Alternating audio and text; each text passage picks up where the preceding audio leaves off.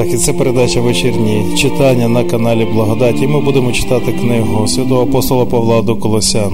І Господь заповідав нам перебувати в Його слові, наповнюючись Божим Словом і Божим Духом. І давайте розпочнемо. Дякуємо тобі, Господи, за цей вечір, за те, що ти. Так полюбив нас, Господи, що послав свого Сина Ісуса Христа, заплатив за наші гріхи, Твоє живе Слово, і ми маємо можливість сьогодні приймати Його з Твоїх уст і з Писання, в якому Ти його дивижним чином записав для нас. І ця таємниця велика, як ти говориш до нас під час того, як ми даємо свої серця слухати. Благослови зараз це читання, Господи, до наших сердець. Промовляй до нас, Боже, навчай нас наповнює нас всякою повнотою Божою. В ім'я Ісуса Христа. Амінь.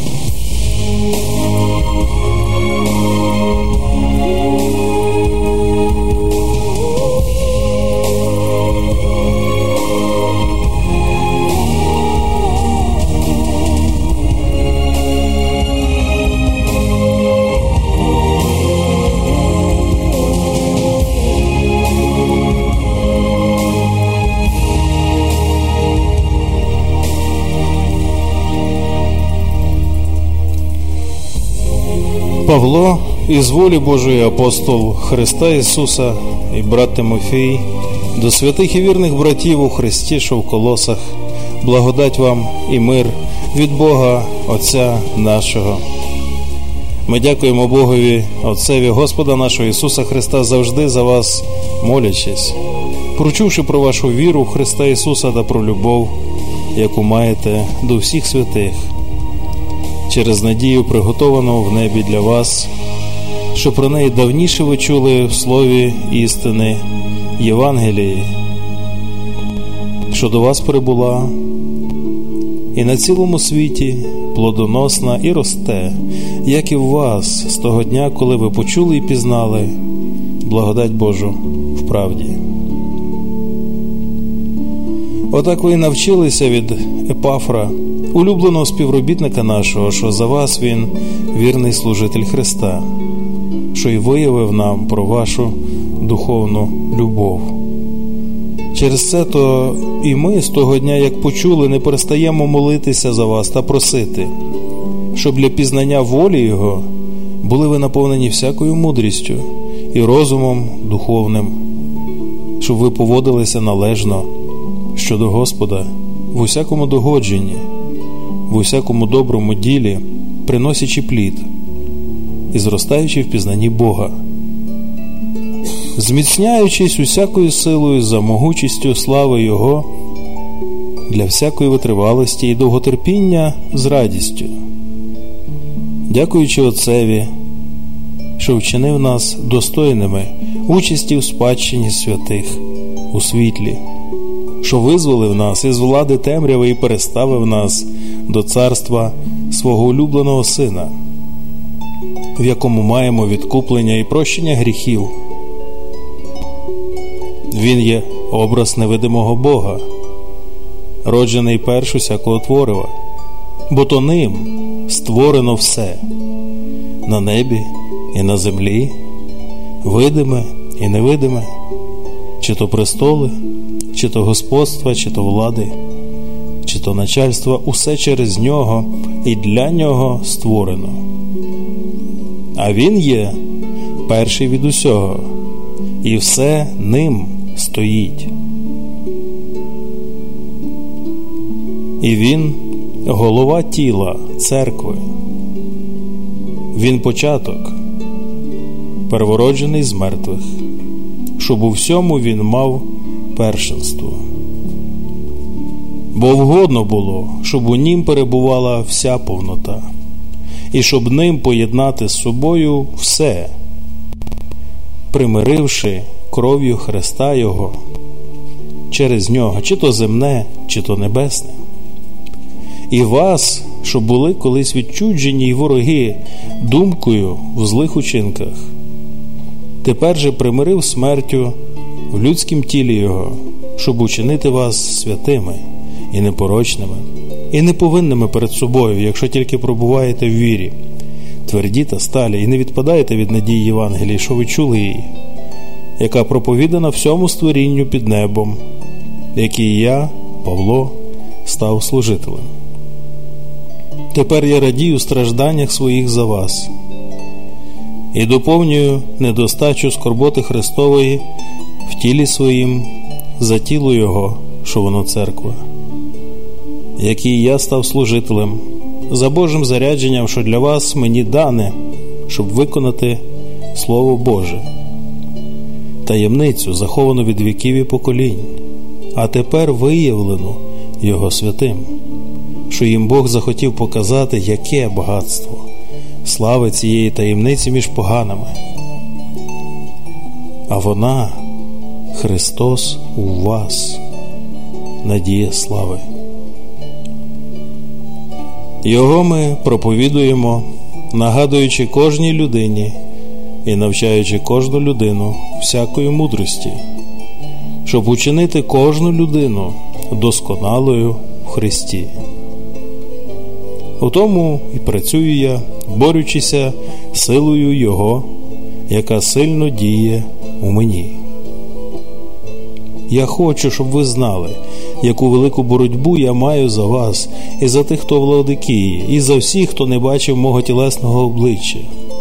Хай потішаться їхні серця у любові поєднанні, для всякого багатства повного розуміння, для пізнання таємниці Бога, Христа, в якому всі скарби премудрості і пізнання заховані. А це говорю, щоб ніхто вас не звів фальшивими доводами при суперечці, бо хоч тілом я й не присутній, та духом я з вами, і з радістю бачу ваш порядок та твердість вашої віри в Христа.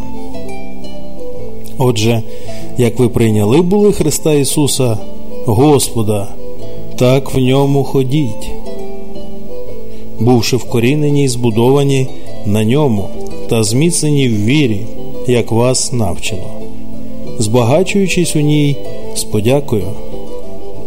Стережіться, щоб ніхто вас не звів філософією та марною оманою, за переданням людським, за стихіями світу, а не за Христом.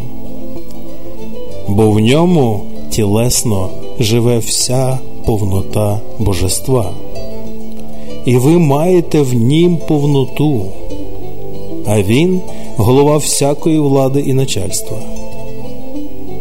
Ви в ньому були й обрізані нерукотворним обрізанням, скинувши людське тіло гріховне в Христовім обрізанні.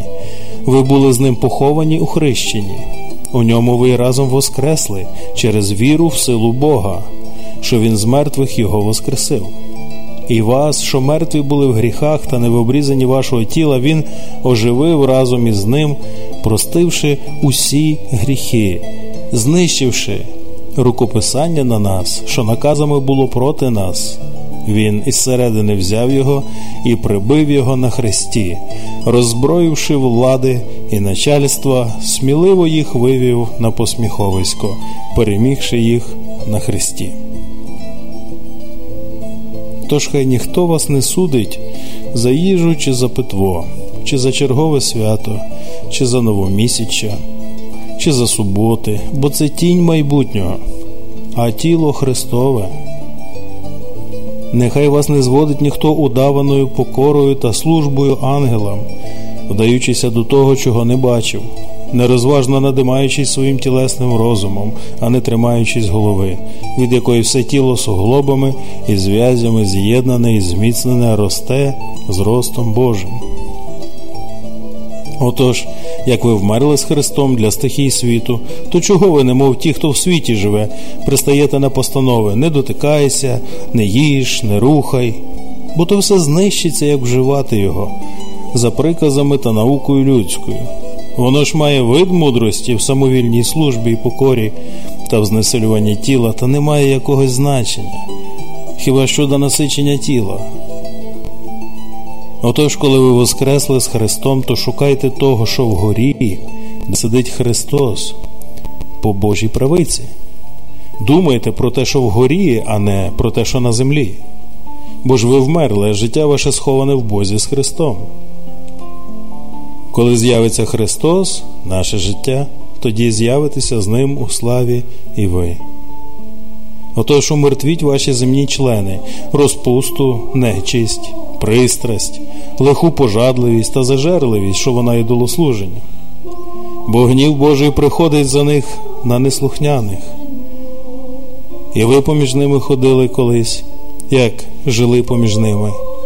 Тепер же відкиньте ви все оте гнів, лютість, злобу, богозневагу, безсоромні слова з ваших уст. Не кажіть неправди один на одного, якщо скинули з себе людину стародавню з її вчинками та зодягнулися в нову, що відновлюється для пізнання за образом Створителя її, де нема ні Гелена, ні юдея, обрізання та необрізання, варвара, скита, раба, вільного, але все та в усьому Христос. Отож зодягніться, як Божі вибранці, святі та улюблені, у щире милосердя,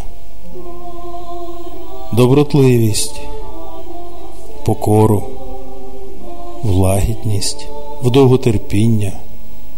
Терпіть один одного і прощайте собі, коли б мав хто на кого оскарження, як і Христос вам простив.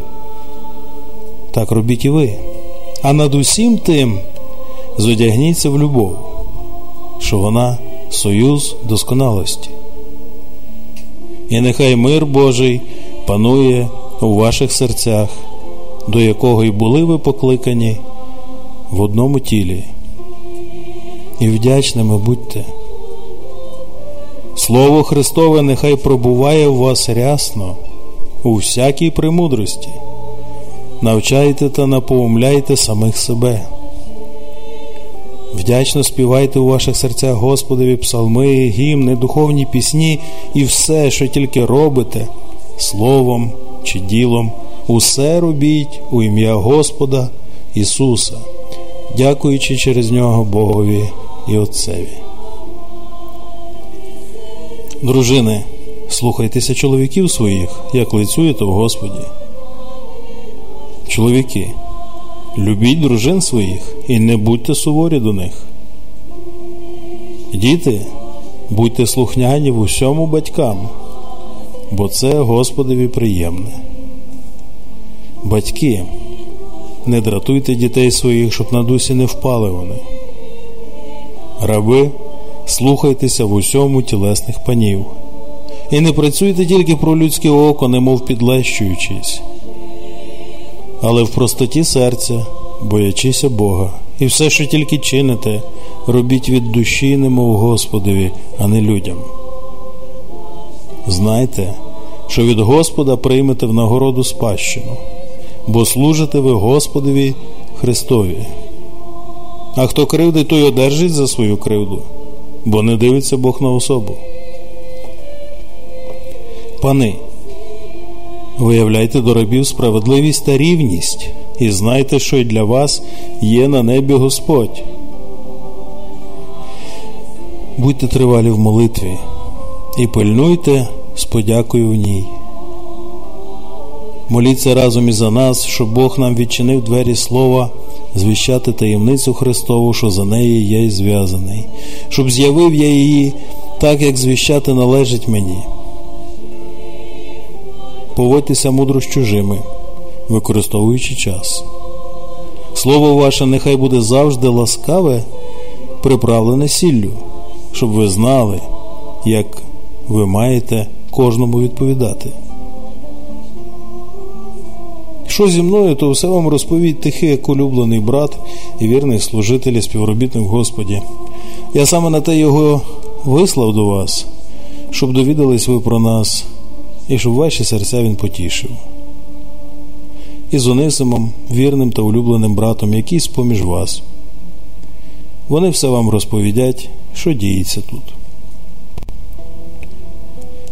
Поздоровлюю вас, Аристарх, ув'язнений разом зі мною, і Марко, найбільш Варнавин, що про нього ви дістали накази. Як прийде до вас, то прийміть його. Теж Ісус на прізвище Юст, вони з обрізаних. Для Божого царства єдині вони співробітники, що були мені втіхою. Поздоровлюю вас, Епофраз, що з ваших, раб Христа Ісуса. Він завжди обстоює вас у молитвах, щоб ви досконалі були та наповнені всякою Божою волею. І я свідчу за нього, що він має велику горливість про вас та про тих, що знаходяться в Лаодикії та Гієраполі. Вітаю вас, Лука, улюблений лікар та Димас. Привітайте братів, Лаодикії, і Німфана, і церкву домашнього. І як буде прочитаний лист цей у вас, то зробіть, щоб прочитаний був він також у церкві Лаодикійській. А то, що написаний з Лаодикії, прочитайте і ви, та скажіть Архіпові, доглядай того служіння, що прийняв його в Господі, щоб ти його виконав. Привітання моєю рукою Павловою. Пам'ятайте про пута мої. Благодать Божа, нехай буде з вами. Амінь.